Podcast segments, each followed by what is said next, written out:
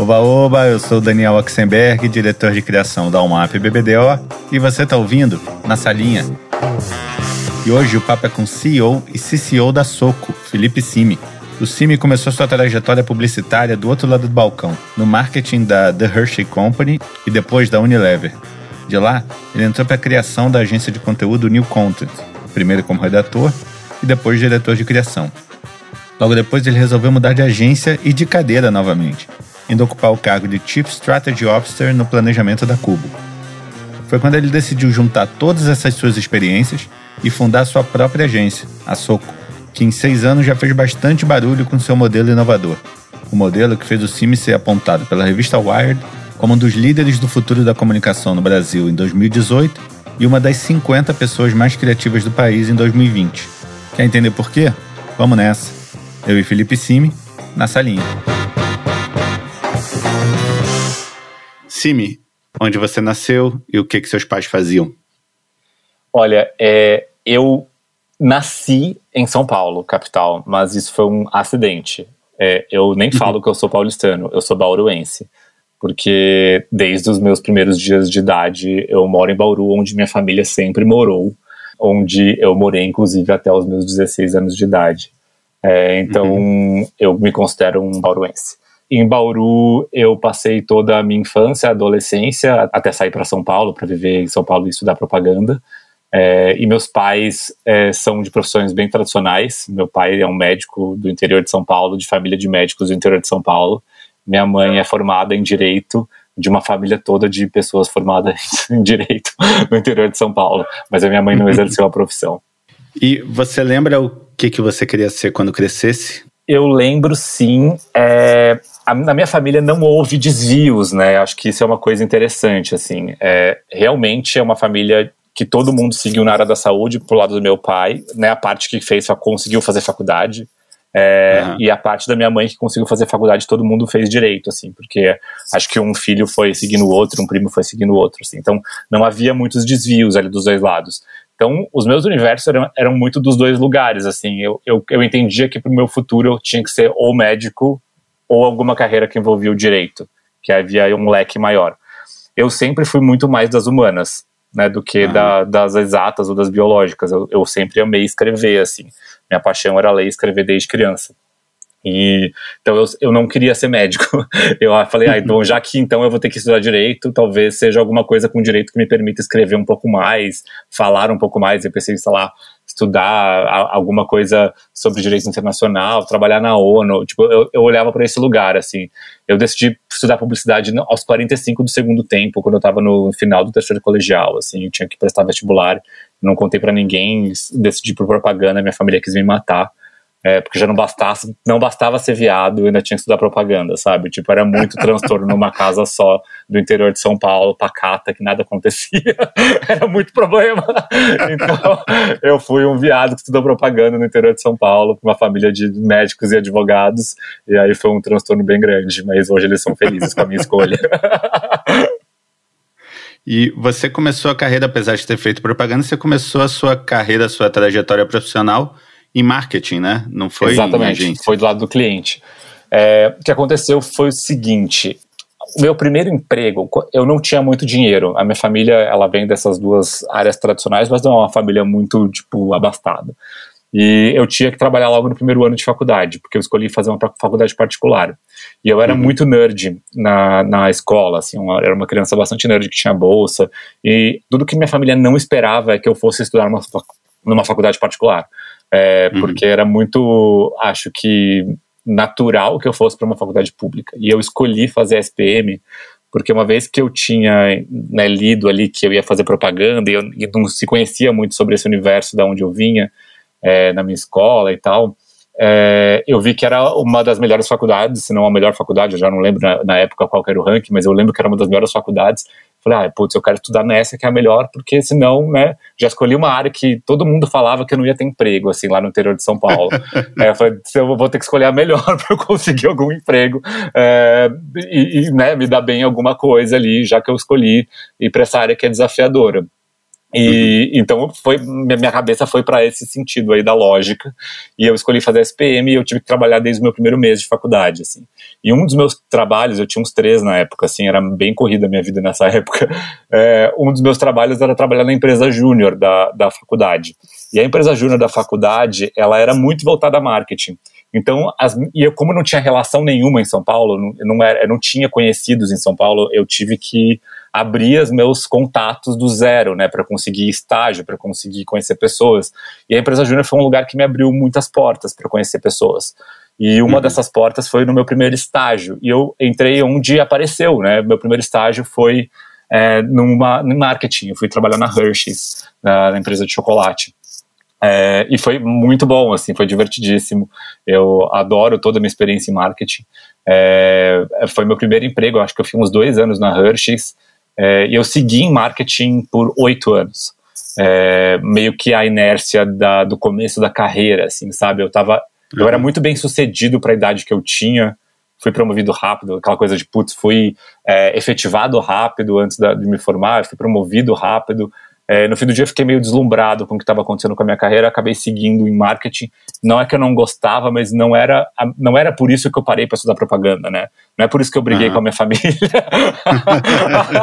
eu falei assim, cara, meu, meu sonho não é esse, meu sonho é escrever, então eu preciso ir para um lugar que eu consiga estar tá mais próximo é, da, do, do, ato de escrever para a publicidade, né? De escrever roteiro, uhum. de escrever título, de é, escrever ideias. E hum, aí eu decidi fazer uma mudança de carreira quando eu estava na Unilever. Eu trabalhava em marketing na Unilever já fazia uns dois, três anos. Algum produto específico? Eu trabalhava com seda, é, uhum. produto de cabelo. Eu trabalhei, trabalhei com alguns produtos, mas o último foi seda. E a, eu adorava, na verdade, trabalhar com a Unilever também. Era, era, uma época que a Unilever tipo, era a escola de marketing no Brasil, assim, eles tinham bastante verba, era, as campanhas eram muito grandiosas, então eu conseguia criar muita coisa também junto com as agências. Foi quando eu também tive meu primeiro contato com agências, né? Que eu conhecia uhum. as pessoas das agências, tive contato com o dia a dia é, de criação e aí, nesse momento que eu comecei a pedir emprego, eu falei pro meu chefe na época, eu falei assim, cara, é, eu sei que o que eu vou te falar não é legal, mas assim, eu não, eu não quero mais trabalhar aqui, mas não porque eu não gosto de você ou nem porque eu não gosto do Unilever. Eu gosto muito do que eu faço, mas eu não vou me perdoar se eu não fizer essa guinada de carreira e tentar o que eu sempre sonhei fazer, assim. É, então uhum. eu gostaria de, da sua anuência para eu falar com as agências e ver se alguém me dá uma chance é, agora que eu conheço essas pessoas, porque eu nunca tive essas pessoas. Né? Eu não fui uma pessoa que teve uma trajetória de carreira tradicional é, para quem quer fazer a é, comunicação em agência. Né? Eu não estudei na Miami Med School, não trabalhei em estágio em agência, então eu fui por onde a minha rede né, foi construída até então. E aí uhum. foi só naquele momento que eu conheci as pessoas de agência e eu escolhi ir para uma agência na época que a gente trabalhava que era muito versátil, né? É, era uma agência de conteúdo, de branded content, era, a gente está falando de 2009, é, esse, esse, esse termo estava no ápice, a gente fazia muito conteúdo de marca naquela época, e eu achei que eu poderia experimentar mais numa agência menor, então eu fui para New Content, que era uma agência de, era não, ainda é, porque ela foi comprada para Accenture, mas ainda existe lá dentro. Foi a primeira que você pediu? Não, eu falei com algumas agências, acho que com todas, assim, todas me deram algum espaço, assim, elas foram, foram muito bacanas comigo, eu não posso reclamar. E eu pude uhum. escolher qual, qual, eu, qual eu iria. Assim. Legal. E eu não me arrependo da escolha que eu fiz, assim, eu, eu de escolher a menor e a que eu pudesse ter um, um melhor espaço para testar. Porque na New Content eu fui uma carreira para uma cadeira de redação mas eu consegui. E o meu chefe era o Marcelo Páscoa, não sei se você conhece ele, mas. Conheço de nome. Ele foi diretor de criação da, M9, é, vice-presidente uhum. do Burger King, fez do World Tour, todas essas coisas legais que apareceram nos últimos anos. Ele, ele, ele, ele, mudou de lado, ele fez o contrário de mim. Ele começou na, nas agências e foi para cliente depois. É, e eu tive, ele me deu muita oportunidade de também testar, sabe? De é, trabalhar com planejamento, trabalhar com direção de arte. Então, ali eu consegui ser muito multidisciplinar para experimentar mesmo é, todo o processo criativo dentro da agência, ainda que fosse numa vertical de uma disciplina específica que era conteúdo. Então, uhum. que não me importava muito, sabe? Porque é, eu acho que ali eu tive a chance de testar. Então, é, essa foi, essa foi a minha virada, né? Quando eu saí da Unilever para New Content. Antes de entrar nessa, nessa virada definitiva, queria que você teorizasse um pouco mais assim sobre os aprendizados de ter passado pelo marketing antes de entrar no mundo da agência. O que que você acha que todo publicitário de agência deveria conhecer do lado do marketing que às vezes nem tem oportunidade? Para mim, eu, eu não consigo pensar minha carreira é, onde está agora sem eu ter passado pelo marketing. É, acho que eu não, né, a Soco não existiria, sendo muito uhum. honesto uhum. assim. Só estando do outro lado, eu tive vários incômodos é, do processo de criação, principalmente a fragmentação do processo criativo entre as disciplinas, que era uma coisa que me incomodava bastante na época, assim, como havia um protecionismo muito grande é, das, das áreas, das verticais, e integrar o processo criativo era muito complexo, por vários motivos, assim, mas um dos principais, uma das principais barreiras era o próprio ego, né? De uhum. até onde eu vou deixar que esta outra agência, ou esta outra pessoa ou o cliente participe do processo criativo. E eu sempre achei isso uma grande bobagem, né, enquanto eu era uhum. cliente, assim. Acho que as coisas mais legais que a gente fazia sempre eram as coisas em que as pessoas conseguiam participar com a sua bagagem, com a sua vivência, com as suas habilidades dentro do processo criativo, ainda que elas não tivessem um poder de decisão final. Mas aquela contribuição fazia muita diferença para o produto final. Né? Toda vez que eu conseguia é, implementar isso nos meus briefings enquanto eu era cliente, eu acho que a gente conseguia ser mais bem sucedido no, no, no na criação final do que ia para a rua. É, e era muito complexo fazer isso acontecer naquele momento, assim, é, principalmente naquele momento em que se falar de cocriação, se falar de, é, de abaixar as bandeiras e trabalhar juntos, era uma coisa bastante distante ainda, assim, é, na publicidade. E para mim não existe um processo criativo em que a gente não assuma todas as pessoas participantes desse processo, sejam as que estão briefando, as que estão pegando o briefing, as que vão é, pensar no copy, que vão pensar na arte, as que vão pensar no planejamento, as que vão pensar no dado que é essencial para aquele briefing, as que vão pensar na produção, todas elas deveriam participar do processo criativo e essa é uma certeza que eu tive quando eu era cliente ainda. E eu levei essa certeza para montar a Soco. Então, assim, se eu não tivesse passado por essa experiência, eu não teria tido é, o ímpeto de criar a estrutura da Soco pensando nesse tipo de processo criativo, né? Então, acho que essa é a, é a coisa principal para mim, assim, de ter passado por essa experiência. A segunda coisa é que muitas vezes existe um descolamento muito grande do que a, a empresa precisa, a marca precisa, e a agência quer fazer. É, e eu via isso acontecer várias vezes, assim.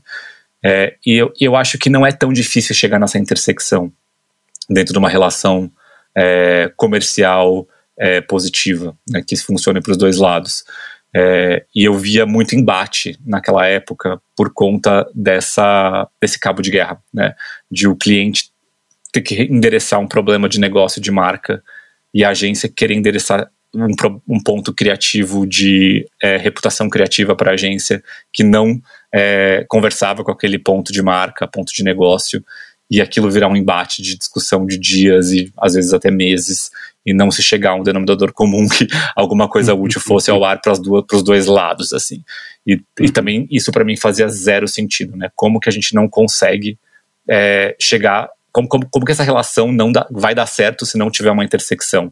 né, dentro desses dois universos de interesse da, da marca e da agência, é, porque deveria haver uma intersecção. E, e isso também, para mim, acho que é um aprendizado gigante de estar do outro lado e ver isso acontecer na prática. Uma terceira coisa que também acho que serviu muito de insumo para eu fundar a Soco, que era quando eu era cliente, eu tive muito contato com agências é, de relações públicas, de assessoria de imprensa. E para mim sempre foi assim a disciplina mais estratégica do ponto de vista é, de eficiência de verba de marketing.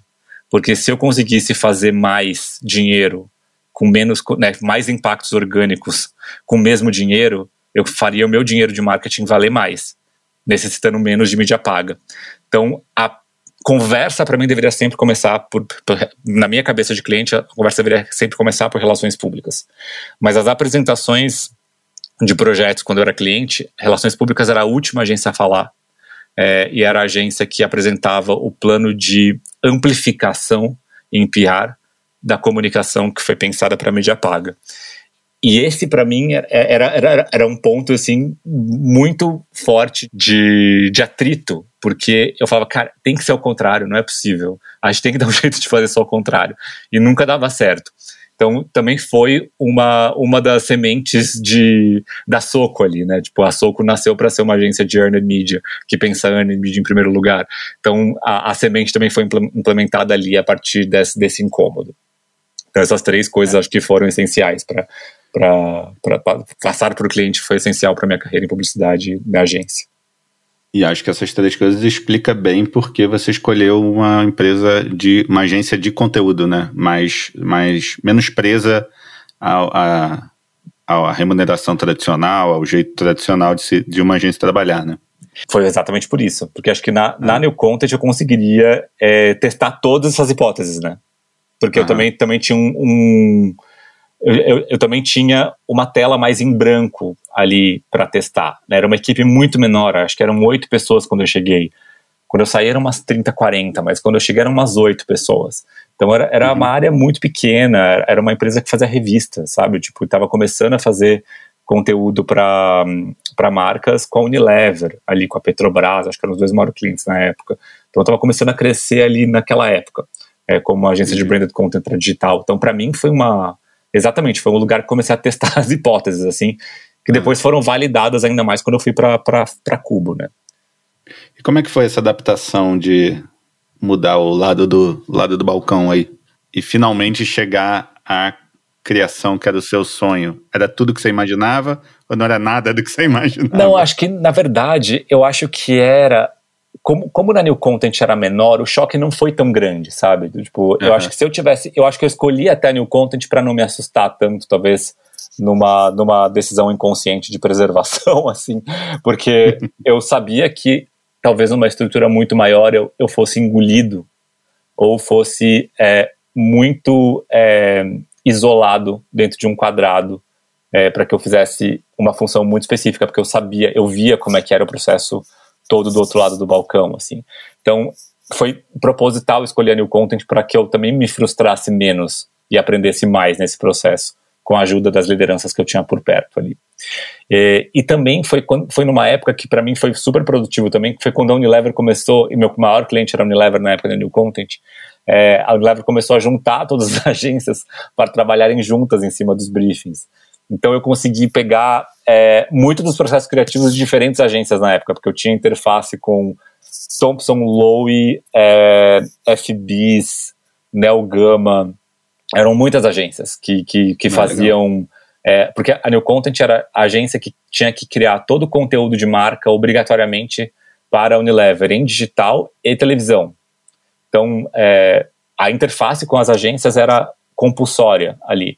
Então eu conseguia participar de muitos processos criativos diferentes com agências. Então foi para mim foram dois exercícios interessantes ali. Acho que um foi para experimentar processos criativos diferentes a partir da liderança de agências diferentes, porque a agência da mãe, né, a marca da marca sempre liderava o processo.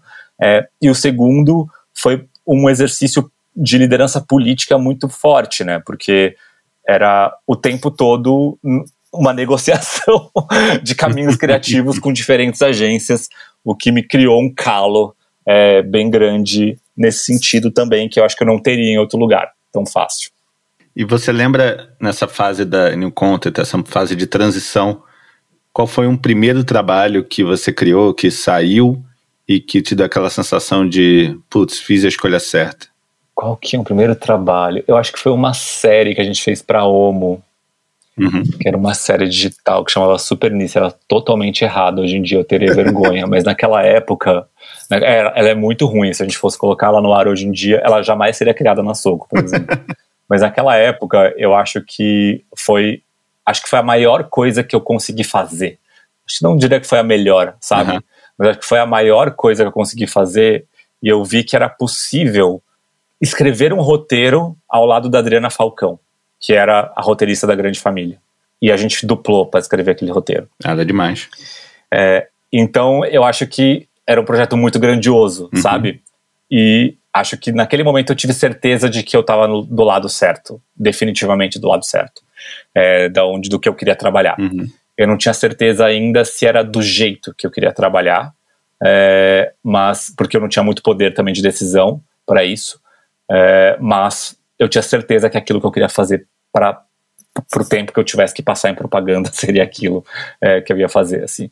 Então acho que foi aquele projeto para o com certeza. E em pouco tempo lá na New Content você já foi promovido a diretor de criação da agência, né? Você acompanhou esse, esse crescimento. Como é que foi essa mudança de responsabilidade, mesmo tendo ainda tão pouco tempo de experiência como criativo, como redator? Pois é. O que aconteceu na New Content foi o seguinte: eu acho que eu exerci uma liderança meio natural para a equipe. Quando eu cheguei, a equipe era pequena. E a equipe foi crescendo muito e eu fui contratando essas pessoas. É, então foi meio que natural que essa equipe trabalhasse muito junto comigo, assim, sabe? Não foi é, não, não foi uma coisa que eles me colocaram na liderança criativa forçado ali. Foi uma coisa que acabou sendo natural. Uhum. Só que quando o Páscoa saiu, é, foi para DM9, é, eles me chamaram para ser diretor de criação e eu não aceitei, porque eu fiquei com muito medo de queimar minha carreira, sabe? Sim. Tipo, eu falei, olha, eu acabei de chegar nesse mundo das agências, eu não posso ser um diretor de criação, é, porque eu não tenho nenhum estofo e bagagem para isso ainda. É, eu acho que eu posso ter skills, eu posso ter algumas habilidades que vocês enxerguem que um bom diretor de criação tem, mas eu não me sinto preparado para assumir essa, nessa posição. E aí, nesse momento, eles chamaram o Pedro Torinho para ser diretor de criação, que era um cara que era é, vinha de conteúdo, estava vindo da Record. Ele era o diretor de Legendários, era um programa da Record com o Marcos Mion. É, um perfil completamente diferente, ele cuidava de toda a plataforma digital e ele foi assumir essa vaga de diretor de criação. Assim, a gente pensava absolutamente diferente, assim, tipo, radicalmente diferente, altos embates. Assim, o Pentorinho é meu sócio na Soco, é, tá? Tipo, eu chamo, é, tipo, ele é meu sócio na Soco. Assim, a gente, assim, se, se pegava, porque assim, ele pensava, claro, né? Ele com a cabeça entretenimento, eu com a cabeça marca, uhum. né? Então, a, dava uns embates muito incríveis, assim, que eu aprendi muito com ele. Acho que vice-versa. Mas a gente aprendeu muito um com o outro. É, e ele saiu de lá para assumir uma outra, é, para abrir a própria empresa, na verdade. É, e aí, quando ele saiu, eu nem lembro quanto tempo passou, mas acho que foram seis, sete meses, acho que não chegou a dar um ano. Aí eles vieram falar comigo de novo, falaram assim, assume, testa. E eu resolvi testar.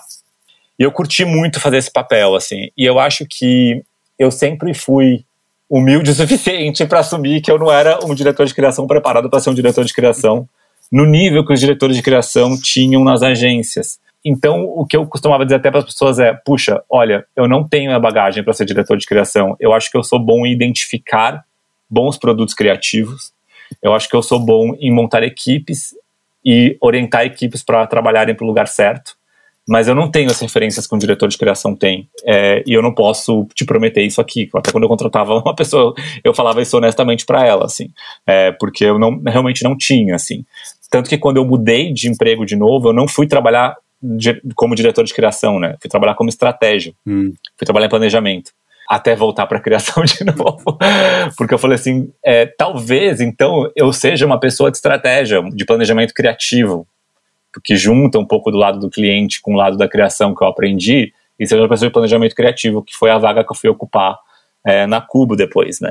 E, e também foi super boa para minha bagagem, assim. Eu tenho uma, uma, uma, carreira completamente não linear, assim. Eu acho que é. É, eu não sou o melhor exemplo para quem quer seguir uma linha reta. Assim. eu, eu, testei, eu testei de tudo, assim, para chegar onde eu achava que tinha que chegar e fazer o que eu tinha que fazer. E essa, essa, essa mudança para Cubo, você foi atrás da Cuba? Cubo veio atrás de você? Como é que foi esse convite?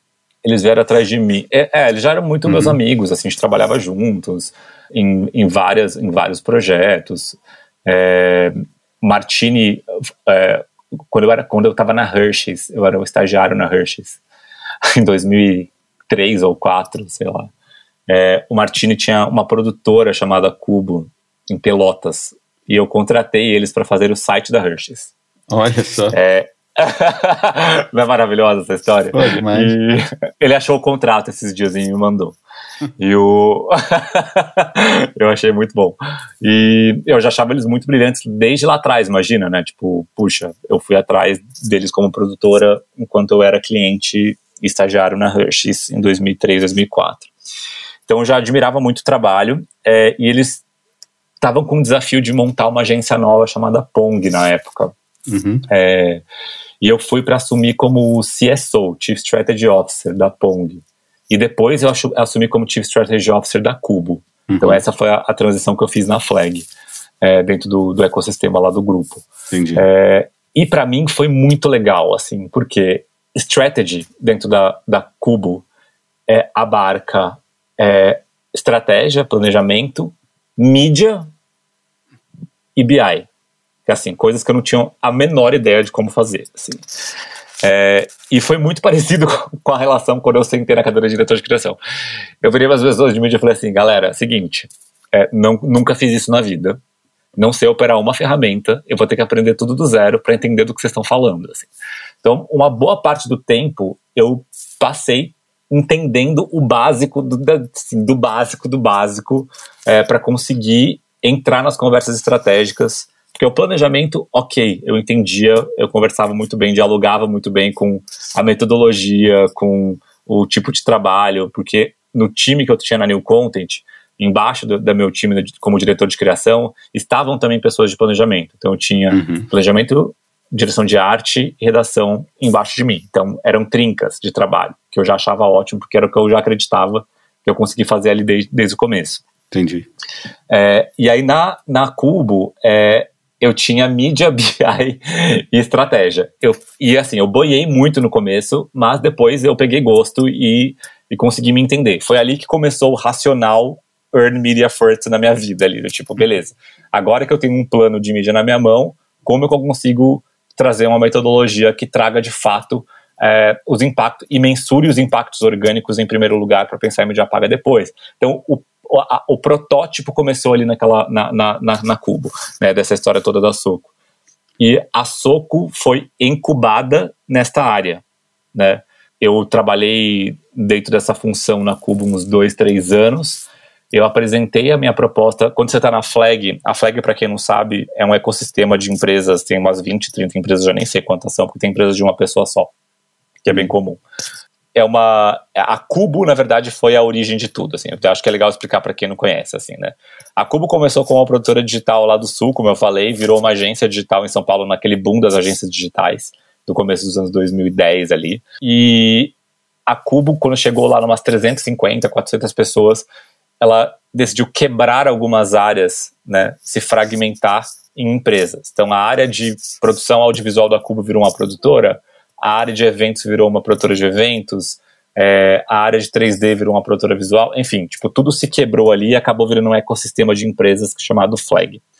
De empresas formadas de dentro do ecossistema, então por pessoas que faziam parte do tipo a Bárbara Soalheiro, que era é, uma pessoa de criação da Cubo que criou a mesa, que chamava mesa e cadeira, agora chama mesa, uhum. né, que, que, é parte da, da Flag. Ou eu, que era da Cubo e criei a Soco, que é a parte da flag. Né? Então pode ser uma pessoa que está lá de dentro, cria uma empresa lá dentro, ou pode ser uma empresa comprada de fora ou adquirida de fora, tipo Mook, ou tipo Obvious, uhum. né? que podem ser empresas de fora que vêm a, a integrar o ecossistema. Então, enquanto eu estava na Cubo, eu fiz um pitch para a flag sobre a Soco. Eu falei, olha, quero abrir uma agência, a minha agência é uma agência de earned media que funciona assim, assim, assim, é, opera dessa maneira, com essa estrutura, e a minha proposta era que eles financiassem, né, claro, com caixa é, e com estrutura o meu primeiro ano para é, começar o negócio. E eles aprovaram e foi assim que a Soco começou dentro da Cuba. E nessa altura era você sozinho?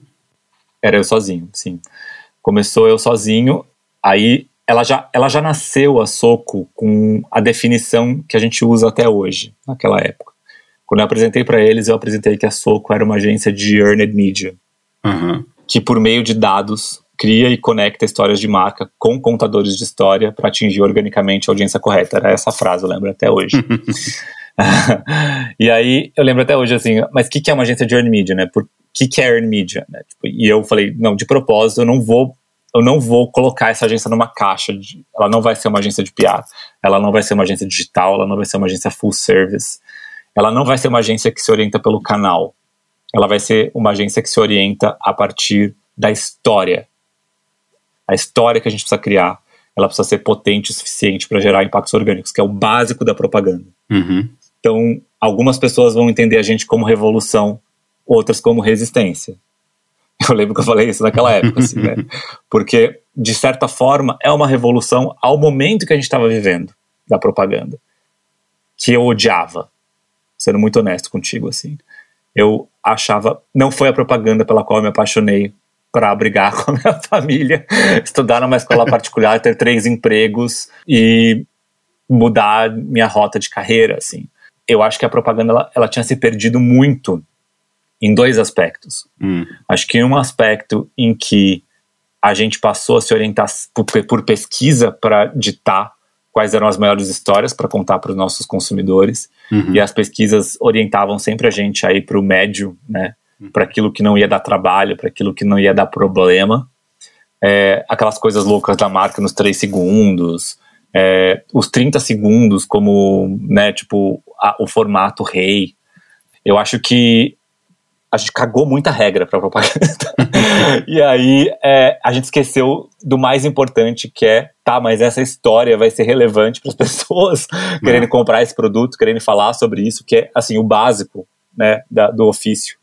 É, e, e eu acho que a gente perdeu isso durante muito tempo, assim. Então nesse aspecto tem um pouco de resistência, né, do tipo, ok, vamos voltar para a base da história, né, de relevante da marca, né, que a gente quer contar. Uhum. É, e tem um aspecto da revolução que é, beleza, a gente precisa realmente pensar à luz do canal, da mídia paga, começar por esse lugar. Não, não entendo porque a gente, a gente faz isso, né? Uhum. Vamos começar de novo, né? Pelo potencial da história também, para depois chegar no canal. Até por isso que a gente não se posiciona como uma agência de canal. É uma agência de earned media. Primeiro eu vou pensar na mídia conquistada. Depois a gente vai pensar em canal. Depois a gente vai pensar em formato. Depois a gente vai pensar qual vai ser o asset que a gente vai criar. Mas primeiro vamos pensar na história, para que vai repercutir com esse target a partir de uma inteligência grande de dados, que também não é só sobre feeling, não é sobre o que eu sinto, né? Não é sobre o, me, a minha- o meu repertório te dizendo que isso é melhor.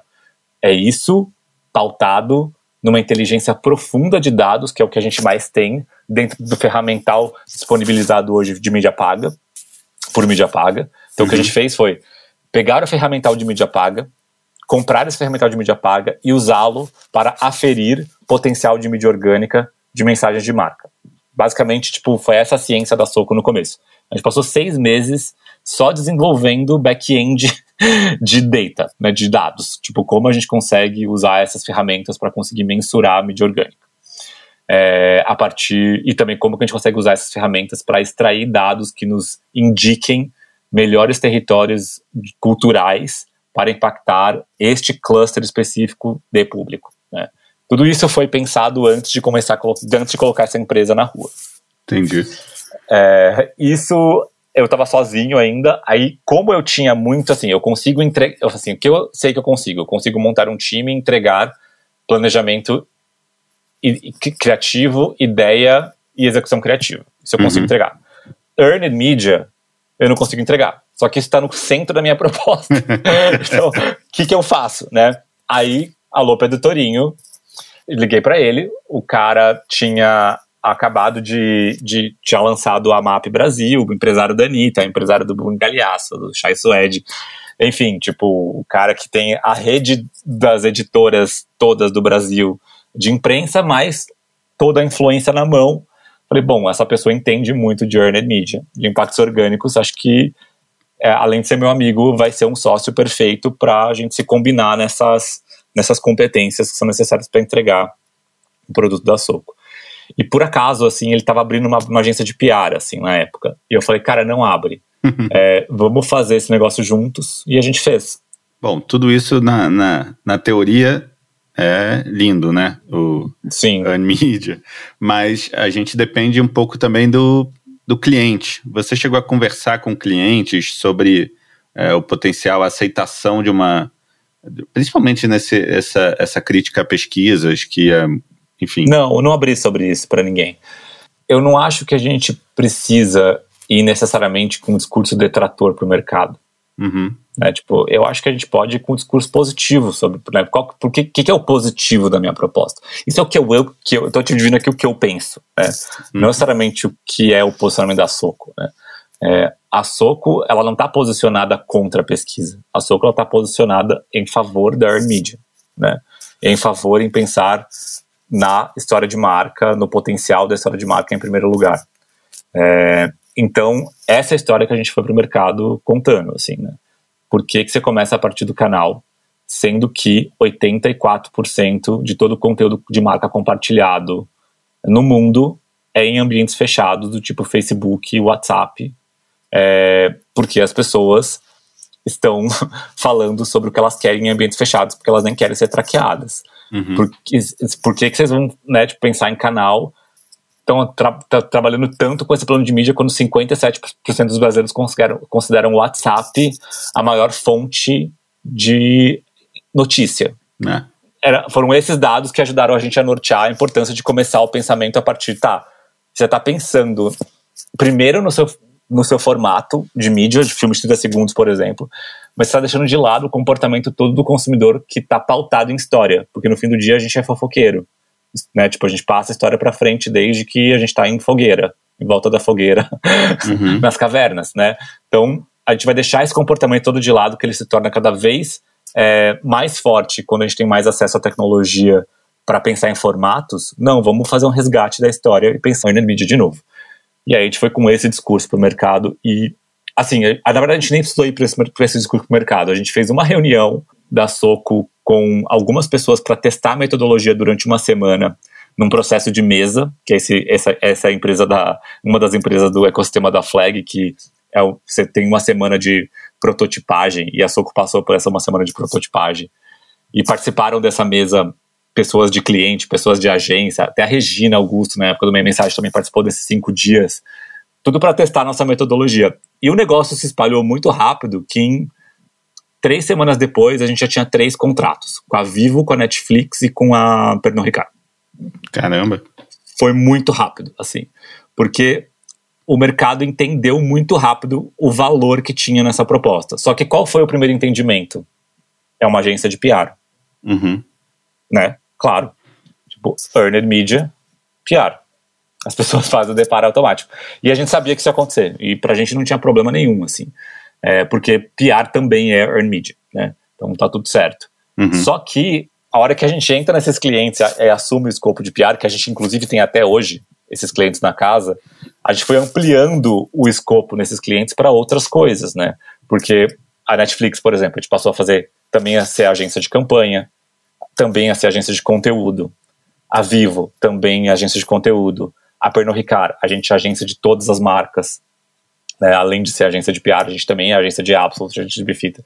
Então, a gente foi ampliando o escopo pelo, pela força, pelo entendimento do cliente da força de se pensar earned media em primeiro lugar, que era o meu sonho de cliente quando eu estava lá na Unilever, por que a gente não começa pelo PR?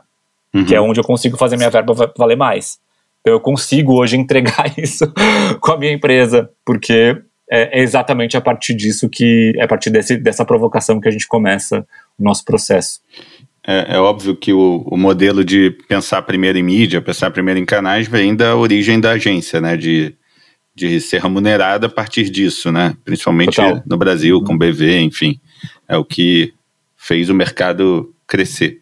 Exato. Como é o, esse, esse novo modelo de negócios que você implantou ele é um FII fixo, ele, ele é atrelado a, a metas de, de, de, PR ou de earned media. É, como é que funciona isso?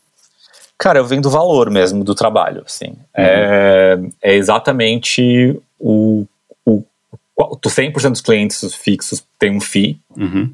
É, alguns clientes fixos têm variável em cima de resultados de earned media, que a gente acha justíssimo, adora quando tem, inclusive. Uhum. É, com os nossos maiores a gente tem. E, e, e, vão super bem. E a gente faz projetos também dentro de Earn Media, mas todos remunerados. É, tem várias coisas que a gente não faz. Né? A gente não se remunera a partir de BV, mesmo porque eu não comprava mídia até a fusão com a Cubo, uhum. que aconteceu recentemente. É, não acredito nesse modelo e continuo não acreditando. A gente pode se aprofundar um pouco mais nisso. Mas não vai rolar é, dentro da, da Soco. Não faço concorrência de jeito nenhum, porque não acho justo um outro cliente, nem quando eu era cliente achava justo, pagar pela conta, né? Poxa, o cliente que está lá pagando pelo FII está remunerando a pessoa que está trabalhando de graça para aquele outro cliente que não quer pagar pela concorrência. Acho erradíssimo, assim. Uhum. A Soco é uma agência de um monte de princípios.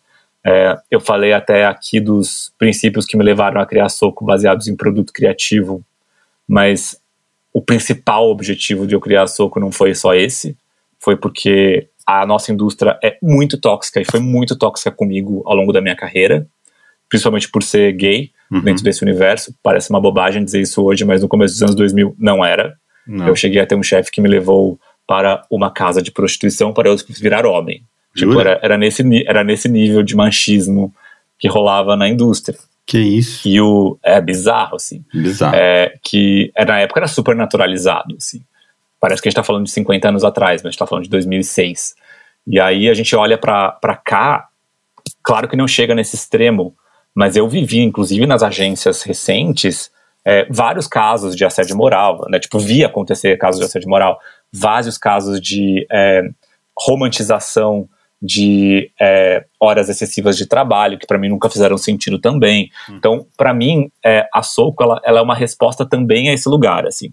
Tanto que existe um propósito compartilhado na Soco que é a gente tá aqui para quê, né? A gente para provar para a indústria de comunicação que é possível existir uma agência que combate as práticas tóxicas do mercado, ao mesmo tempo que a gente entrega um, um produto criativo relevante.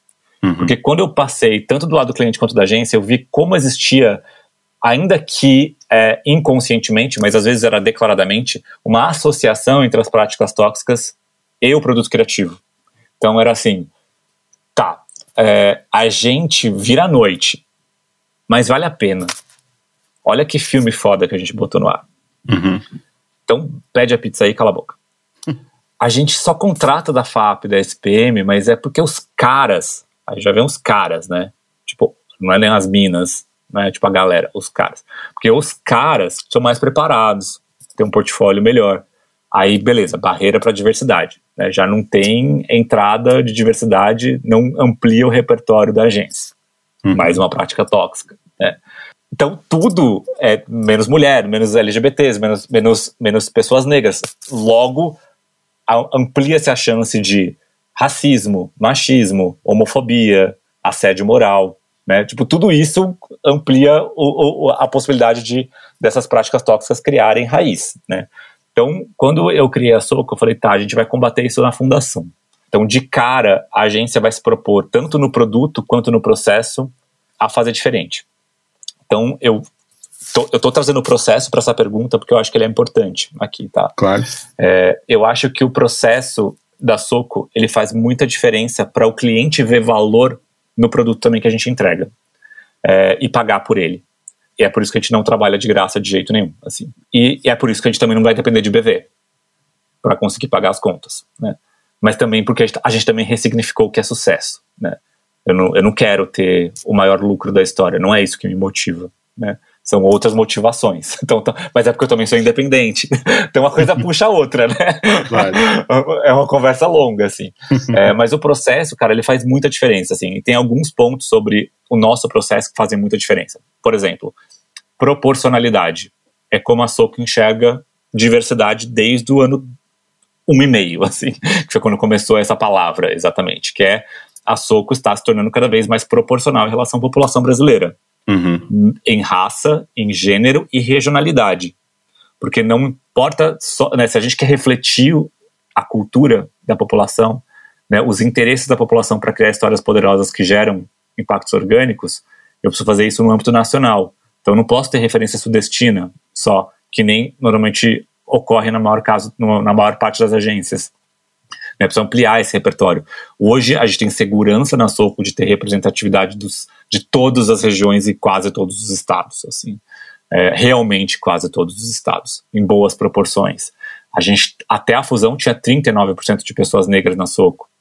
É bastante coisa. Né? Uhum. 30% é. de pessoas negras na liderança criativa, 54% de, de mulheres na liderança, 50% da criação liderada por mulheres, 50% por homens. Então a proporcionalidade é uma coisa muito séria para a gente, para é, conseguir endereçar é, as práticas tóxicas. Porque se você tem representatividade em proporção dentro de casa, a chance de você fazer merda, né, dentro de casa no processo e para fora é muito menor, evidentemente, é, né? É. Tipo de, de um caso de racismo, ele é identificado em segundos, reparado em outros segundos e já é resolvido para a agência toda mais rápido quando a gente tem é, essa massa crítica de proporção, né, é, em relação à população uhum. brasileira. Então, errar fica mais difícil também nesses lugares, tanto no processo quanto no produto, né?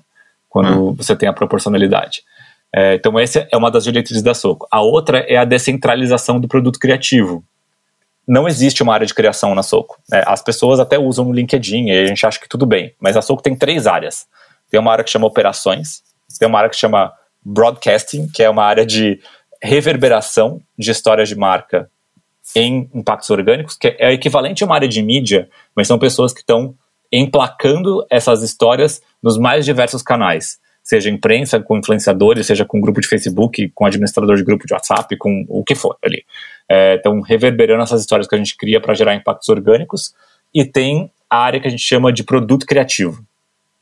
Essa área de produto criativo, ela abarca várias disciplinas. Então, dentro para o mesmo líder de produto criativo, que é assim que é o, que é o cargo do diretor de criação na Soco, líder de produto, do produto criativo, é, tem respondendo para essa pessoa planejadores, diretores de arte, diretoras de arte, redatores, redatoras, redatores, é, conteúdo, é, dark social, é, dados.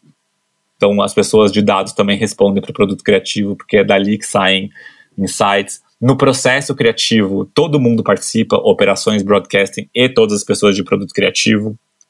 Uma das fases do, do, do, processo criativo, inclusive, todo mundo traz para a mesa o que a gente chama de três coisas, que é a partir das suas vivências, das suas habilidades, da sua história, né, do que você sabe, do que você já viveu, traga para a mesa três coisas sobre esse problema.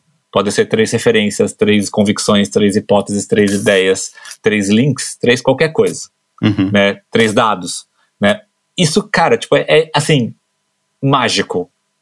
Mágico. Você bota a pessoa de dados de planejamento, de redação, de direção de arte, de operações, de PR, de influência, todo mundo na mesa para trazer as suas três coisas sobre o, problema do, do, briefing, é mágico, assim, o, o negócio se resolve em segundos. É, então, tudo isso para tentar tirar da frente todos os pontos de fricção que po possam gerar essas práticas tóxicas. Uhum. Isso gera um valor de entrega para o cliente muito perceptível, que é a gente erra muito menos, a refação é muito baixa, o acerto quando vai para a rua é muito alto, é, o processo é muito fluido. Claro que, tem um, claro que dá problema, tá? Estou falando na, na média né, maior, assim, né? Lógico, tipo, não é sempre perfeito. É, mas isso acaba, é, não é à toa que nossas relações têm tanto tempo, né? É, os nossos primeiros clientes do lançamento da Soco em novembro de 2015 estão aqui até hoje, né? Porque tem um valor nessa relação que não é só do produto criativo, é também do produto criativo, mas é também do processo, porque ele entrega é, muito do que o cliente enxerga de valor hoje é, que fala um pouco da língua dele também, para que gera menos problema para ele, que de fato é, endereça mais o que precisa ser endereçado e perde menos tempo é, tentando endereçar o que não faz sentido. Então, é, tudo isso faz com que a gente tenha um modelo de negócio hoje que consiga ser revertido em valor total para o cliente. Perfeito. O... Falo pra caramba. Né? não, mas é bom, é um assunto importante. Eu tenho uma sensação assim de que é um é um processo sem fim. Eu acho que o mercado está mudando muito com relação a isso, a diversidade, né, que, que você falou. E acho que é um processo contínuo, né? Nunca acho que não tem, nunca vai ter um fim. É sempre uma busca, né? Sempre uma busca por, por dar mais oportunidade a, a, a quem não tem, a tentar achar um equilíbrio. Mas é, é em, todos, em todos os níveis também, né? Em gênero, como se falou, é, é enfim, raça, cor da pele. Regionalidade. Regionalidade. Tudo. Até a idade, né? A, a idade, idade, é um problema também, na nossa total. profissão é, grave, Super. né? De ter um, ter um tempo de, de vida curtíssimo e as pessoas mais velhas são simplesmente descartadas. Enfim, tem muita, muita injustiça no mercado para consertar mesmo. E Super. é muito bom. É, bom, um dos primeiros trabalhos que chamaram a atenção da Soco no mercado foi para Netflix, para Stranger Things, aquele da, Sim. do show da Xuxa, né? Como Sim. é que começou essa relação com a Netflix e quem foi mais difícil de convencer para fazer essa ideia, Netflix ou a Xuxa? é, então, a gente tinha o escopo de agência de PR da Netflix nessa época só. Hum. Hoje a gente tem de conteúdo também. E aí a gente recebeu um briefing, na verdade, de PR para divulgar Stranger Things. E o desafio era como que a gente traduz culturalmente é, o plot da série para o Brasil. É, porque tinha que explicar para o Brasil, para ganhar massa crítica, tinha que explicar para o Brasil, fazer uma alusão local do que, do que sobre o que era, era essa série. Esse era, esse era o briefing de PR. Assim. E eles ficaram um pouco chocados, porque acho que foi um dos primeiros briefings que a gente recebeu deles, assim. Eles ficaram um pouco chocados que a nossa resposta, é, uma das nossas respostas a, a esse briefing foi esta ideia, né? Porque acho que não, não era o tipo de produto é, que se espera que uma agência que tem um escopo de PR leve como solução né, para um briefing. E era exatamente isso que a Soco queria provocar mesmo nos clientes na, na época. Mas foi assim meio que unânime de que ia ser feito. Assim. é, convencer a Xuxa, a gente conta com Pedro Torinho né, nessas horas. Ah, sim. É, o Pedro foi lá e sentou com ela, mas a gente fez todo um trabalho também de mostrar para ela o quanto que essas conversas eram mais positivas do que, do que negativas para ela, é, dentro das redes sociais. Então a gente fez um estudo, mostrou, é, apresentou para ela, ela adorou, topou fazer, inclusive doou todo o cachê para, para, para uma ONG. Legal. E, e, topou voltar, a gente gravou na casa dela, inclusive. Montou o cenário do, do show da Xuxa na casa dela. e gravou tudo na sala da casa dela, em português e espanhol, porque esse filme também foi pra Argentina, ela foi muito famosa lá. E quem decidiu fazer em espanhol foi ela mesma na hora, assim. Ela falou: Posso fazer em espanhol também? Vocês ativam na Argentina? A gente falou: Pode. E a gente fez em espanhol. foi um sucesso lá também o, o, a ativação de Stranger Things com a Xuxa. Bom, paralelo da agência, você ainda criou o MC Queer, o seu alter ego artístico. Como é que veio essa ideia? Isso foi em 2015 também, acho que foi junto com a agência. Eu estava criando as duas coisas, acho que estava numa fase muito de que eu precisava colocar projetos para fora, assim. Eu, o MC Queer ele foi o meu grito de liberdade. Acho que dentro da minha condição é, na comunidade LGBT, assim. Eu acho que durante muito tempo eu não sabia muito bem qual era o meu lugar de militância e eu acho que ele foi um exercício para mim de qual, é, qual era o meu limite na militância LGBT, porque eu sempre fui muito presente, mas eu não sabia qual era o meu limite. Uhum. E eu decidi exercer esse limite nesse projeto, assim. E eu não sabia que ele ia ficar tão grande, até que ele ficou.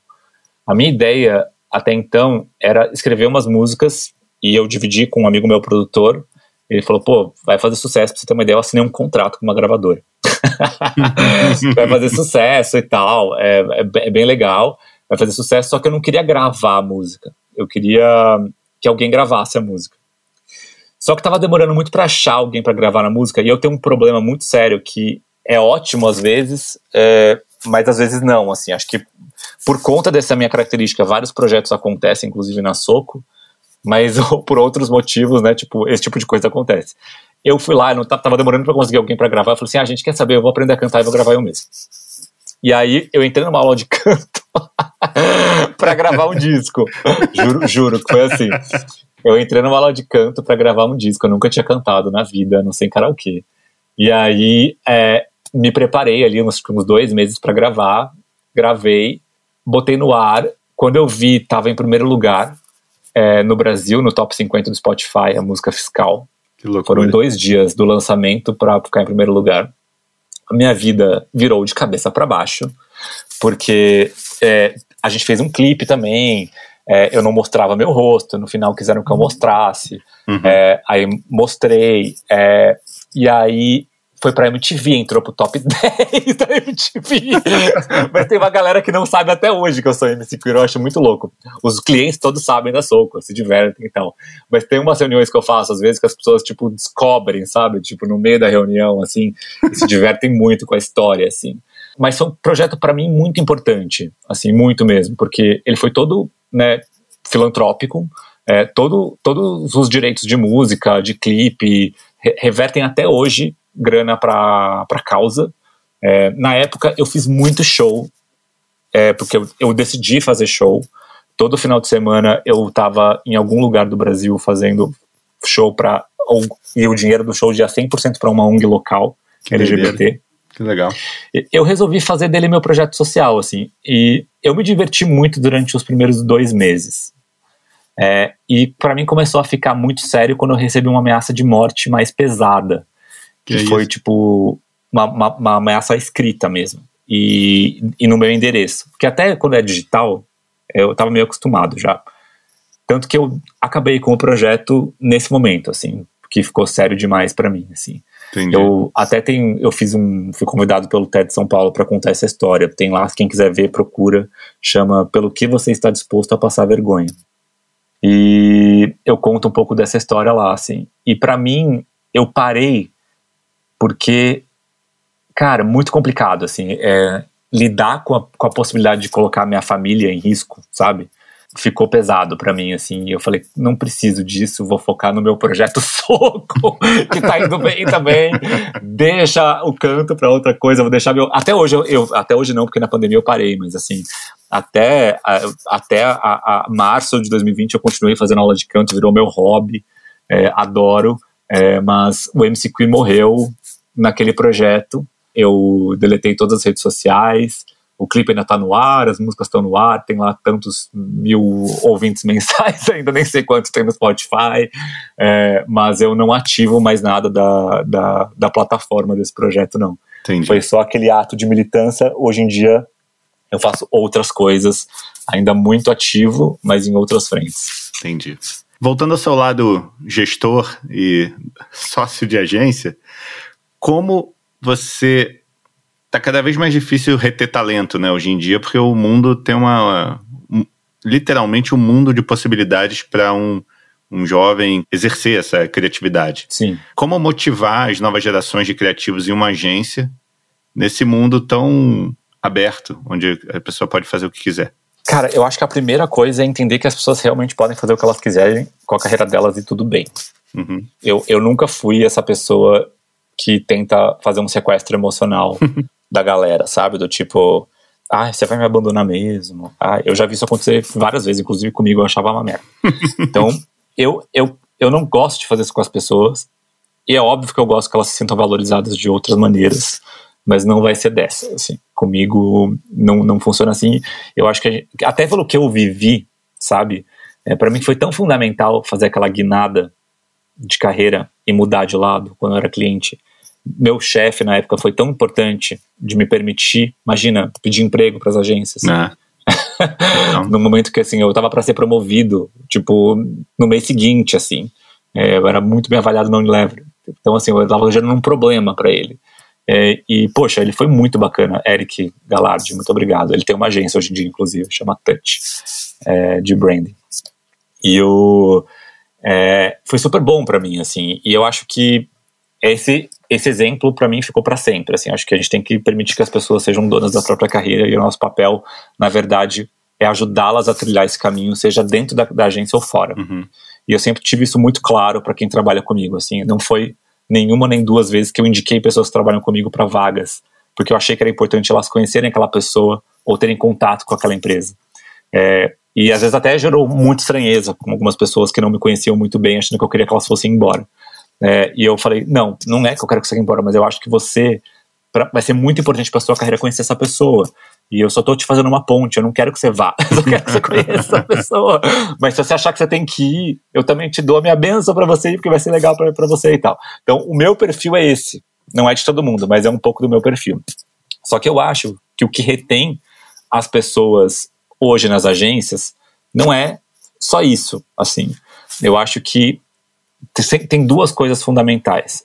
Eu acho que a primeira é entender se aquela agência está alinhada é, com aquela pessoa, com, com que aquela pessoa acredita que deveria ser o mercado, né? Uhum. E o que, ela, o que aquela pessoa acredita que é o papel do trabalho na vida dela.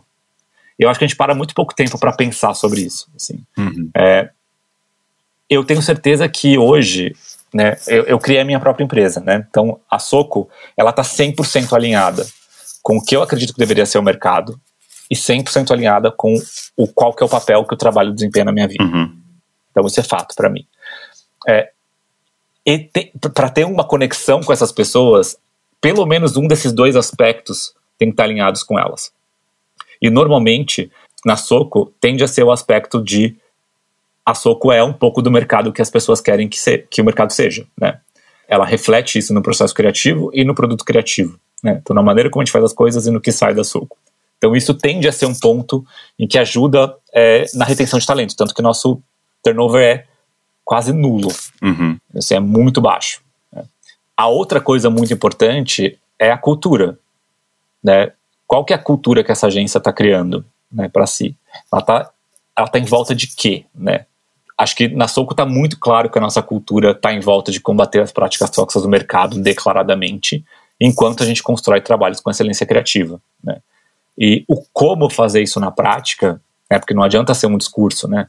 as pessoas vendo isso na prática é o que mantém as pessoas lá dentro. Então, por exemplo, no momento em que a gente tem um caso de racismo que acontece com um cliente, o cliente da Soco foi racista a gente pontua isso para o cliente, como a gente pontuaria para um colaborador. Uhum. A gente demanda uma ação do cliente, como a gente demandaria do nosso colaborador. O cliente não entende que foi racismo, não concorda, não faz uma ação.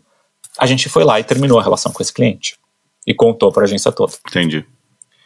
Então, são ações práticas que definem se, a, se, a sua, se o seu propósito, sua cultura param de pé ou não. Esse é só um exemplo, né? Mas passam por outros lugares, né? Então. Então, na Soco, por exemplo, é, a gente condena algumas práticas que são celebradas em tantos outros lugares. Então, por exemplo, né, tem práticas que são romantizadas do tipo uma pessoa do time trabalhou de madrugada, te mandou um negócio e falou assim, cara, virei à noite, mas eu estava muito empolgado e tá aqui três ideias. A gente não vai dar parabéns. Uhum. A gente fala, cara, não, isso é errado, aqui a gente não faz desse jeito, você não vai ganhar parabéns e nem bons feedbacks nem promoções fazendo isso. Então a gente não romantiza essas práticas, né? E deixa isso bem claro para as pessoas.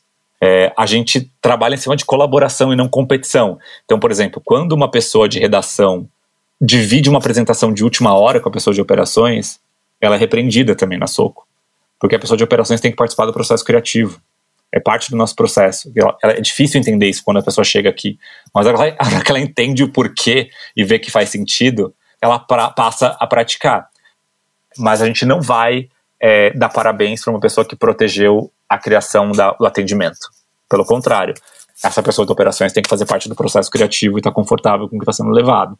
É diferente, pode doer, pode ser esquisito, mas no final do dia é o que a gente acredita e dá certo. Então tem várias coisas sobre o nosso processo que são a cultura sendo posta à prova todos os dias e parte da, da liderança toda da Soco, dos 16 heads, dos 30 e tantos líderes, é, colocarem isso à prova, né? A proporcionalidade na, na contratação. Uhum. A, gente tem que, a gente tem que forçar algumas coisas para ampliar o repertório das pessoas, uhum. né? Senão elas não conhecem essas pessoas, né? Não chegam em lugares, senão elas se limitam a entender o bom ou ruim a partir é, de critérios que elas já conhecem há muito tempo e não estão dispostas a negociar, tipo um portfólio. Então tem muita coisa é, que, que a gente tem dentro da nossa cultura que ela é real na prática, assim, né? Que não, que não fica só na teoria. E eu acho que a, me a melhor maneira de reter hoje um talento é colocar a sua cultura posta na prática. Se ela está na prática, você vai reter as pessoas. A Soco acaba de se juntar com a Cubo e você é o CEO. Tem alguma coisa que você não gostava de fazer como CEO e aprendeu a gostar com o tempo? Cara, que eu aprendi a gostar. Tem várias coisas que eu não gosto de fazer até hoje, assim. Eu acho que é, tem decisões muito difíceis de serem tomadas, né? Duras, que doem. Mas eu acho que, como eu, assim, eu tenho muito controle da minha empresa, porque assim, eu sou fundador, CEO, uhum. né? E administrador. diretor administrador. Ou seja, eu tenho bastante controle é. da minha empresa. Então eu consigo tomar decisões que, que são mais confortáveis para aquilo que eu acredito, apesar de eu ter um monte de sócio e ter que reportar para eles, né? Evidentemente. Mas como CEO, a coisa mais difícil para mim até hoje é não agradar todo mundo. Entendi. Eu, de verdade, assim, eu acho que eu, eu tenho uma utopia. Sou uma pessoa bastante idealista. E eu acho que dá para perceber pelas coisas que eu brigo no mercado, assim. Sou uma pessoa bastante idealista em relação a tudo na vida, assim. E, e eu tenho um ideal de mercado que eu acredito também pra gente, que tá um pouco refletido no ideal que eu, deve, que eu acho que deveria ser a Soco. É, e quando eu coloco as coisas no, no lugar de idealismo, a única certeza que a gente tem é a decepção. a, gente, a, gente, vai se decepcionar com alguma coisa, né? É, é verdade, assim, tipo, é um pouco, é um pouco lógico. Uhum. E decepcionar as pessoas, para mim, é muito triste. E a Soco tá colocada num lugar de ideal que eu tento fazer valer todos os dias, assim. É, e às vezes decepciona. É, então eu tenho aprendido a lidar ultimamente com esse fato de que eu não vou conseguir, ainda mais no momento que assim, que somos 278 pessoas. Dos, quando, quando somos 278 pessoas, é impossível ser unânime. Lógico. tipo, é, é radicalmente impossível. Então, hoje em dia, acho que a coisa que eu mais odeio e que eu tenho que fazer as pazes é, é entender que eu vou tomar algumas decisões que não vão agradar todas as pessoas mas que eu preciso tomá-las é, de alguma forma na posição que eu ocupo hoje. Mas ainda assim, eu tendo a tomar as decisões é, de maneira a endereçar o idealismo que eu me propus a, a criar quando eu é, decidi fundar a Soco. Assim, isso é fato. Assim, eu, não vou, eu não vou deixar isso de lado em nenhum momento, sabe? Senão a Soco perde sentido para mim. Entendi. Ah, agora indo para a reta final, você acha que o Felipe Simi, redator, gostaria de trabalhar com Felipe Simi, diretor de criação, CEO e vice-versa? Cara, eu acho que sim.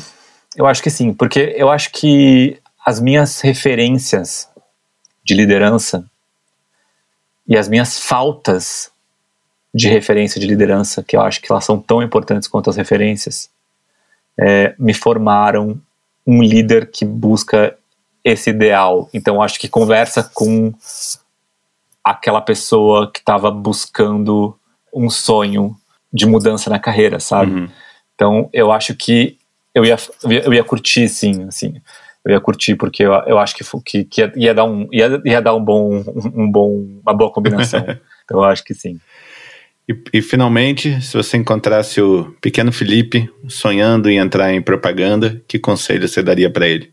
Cara, é, essa pergunta é muito difícil, né? E pior que eu ouvi isso nos podcasts, né? eu, eu não pensei nela antes, assim. Quando eu penso no jovem Felipe Simi, que tá ali na pré-adolescência, pensando em carreiras e tal, eu acho que eu encontro um jovem Felipe Simi muito preocupado é, ainda em ter uma passabilidade na sociedade, ou seja, em ser aceito, porque como eu sempre fui gay e isso era muito condenado na, no meu ambiente, no ambiente à minha volta, na minha família, na sociedade, eu acho que eu busquei várias maneiras de compensar esse fato de ser gay de outras, de outras formas, por exemplo, sendo um bom aluno ou tendo uma profissão de prestígio, sabe? Uhum. Que não era propaganda na minha família. Então eu acho que eu diria para ele, falo, eu ia falar, cara, tipo, pega todos esses cadernos que você tem escritos e mostra para tua família. Que eu acho que é uma coisa que eu não fiz, sabe? Mostra para tua família porque eles vão ver que você realmente sabe fazer isso bem e, e vão te dar apoio para seguir fazendo isso pro resto da tua vida. Sensacional, cara. Muito obrigado. Foi, foi demais. Muito legal mesmo. Obrigado a você pelo convite e pelo papo, adorei. Fim de papo. muito obrigado ao Cime pela conversa, pelo tempo, pela paciência. A todo o pessoal da Punch Áudio que sempre está comigo para não deixar esse barco afundar. E a Carol aqui em casa, fazendo o impossível para manter o máximo de silêncio. E se você curtiu, compartilhe com os amigos, avalie, dê estrelinha, coraçãozinho, o que você quiser. Se não curtiu, deve ser problema do fone. Valeu, até o próximo. Zag Zint. Thank you.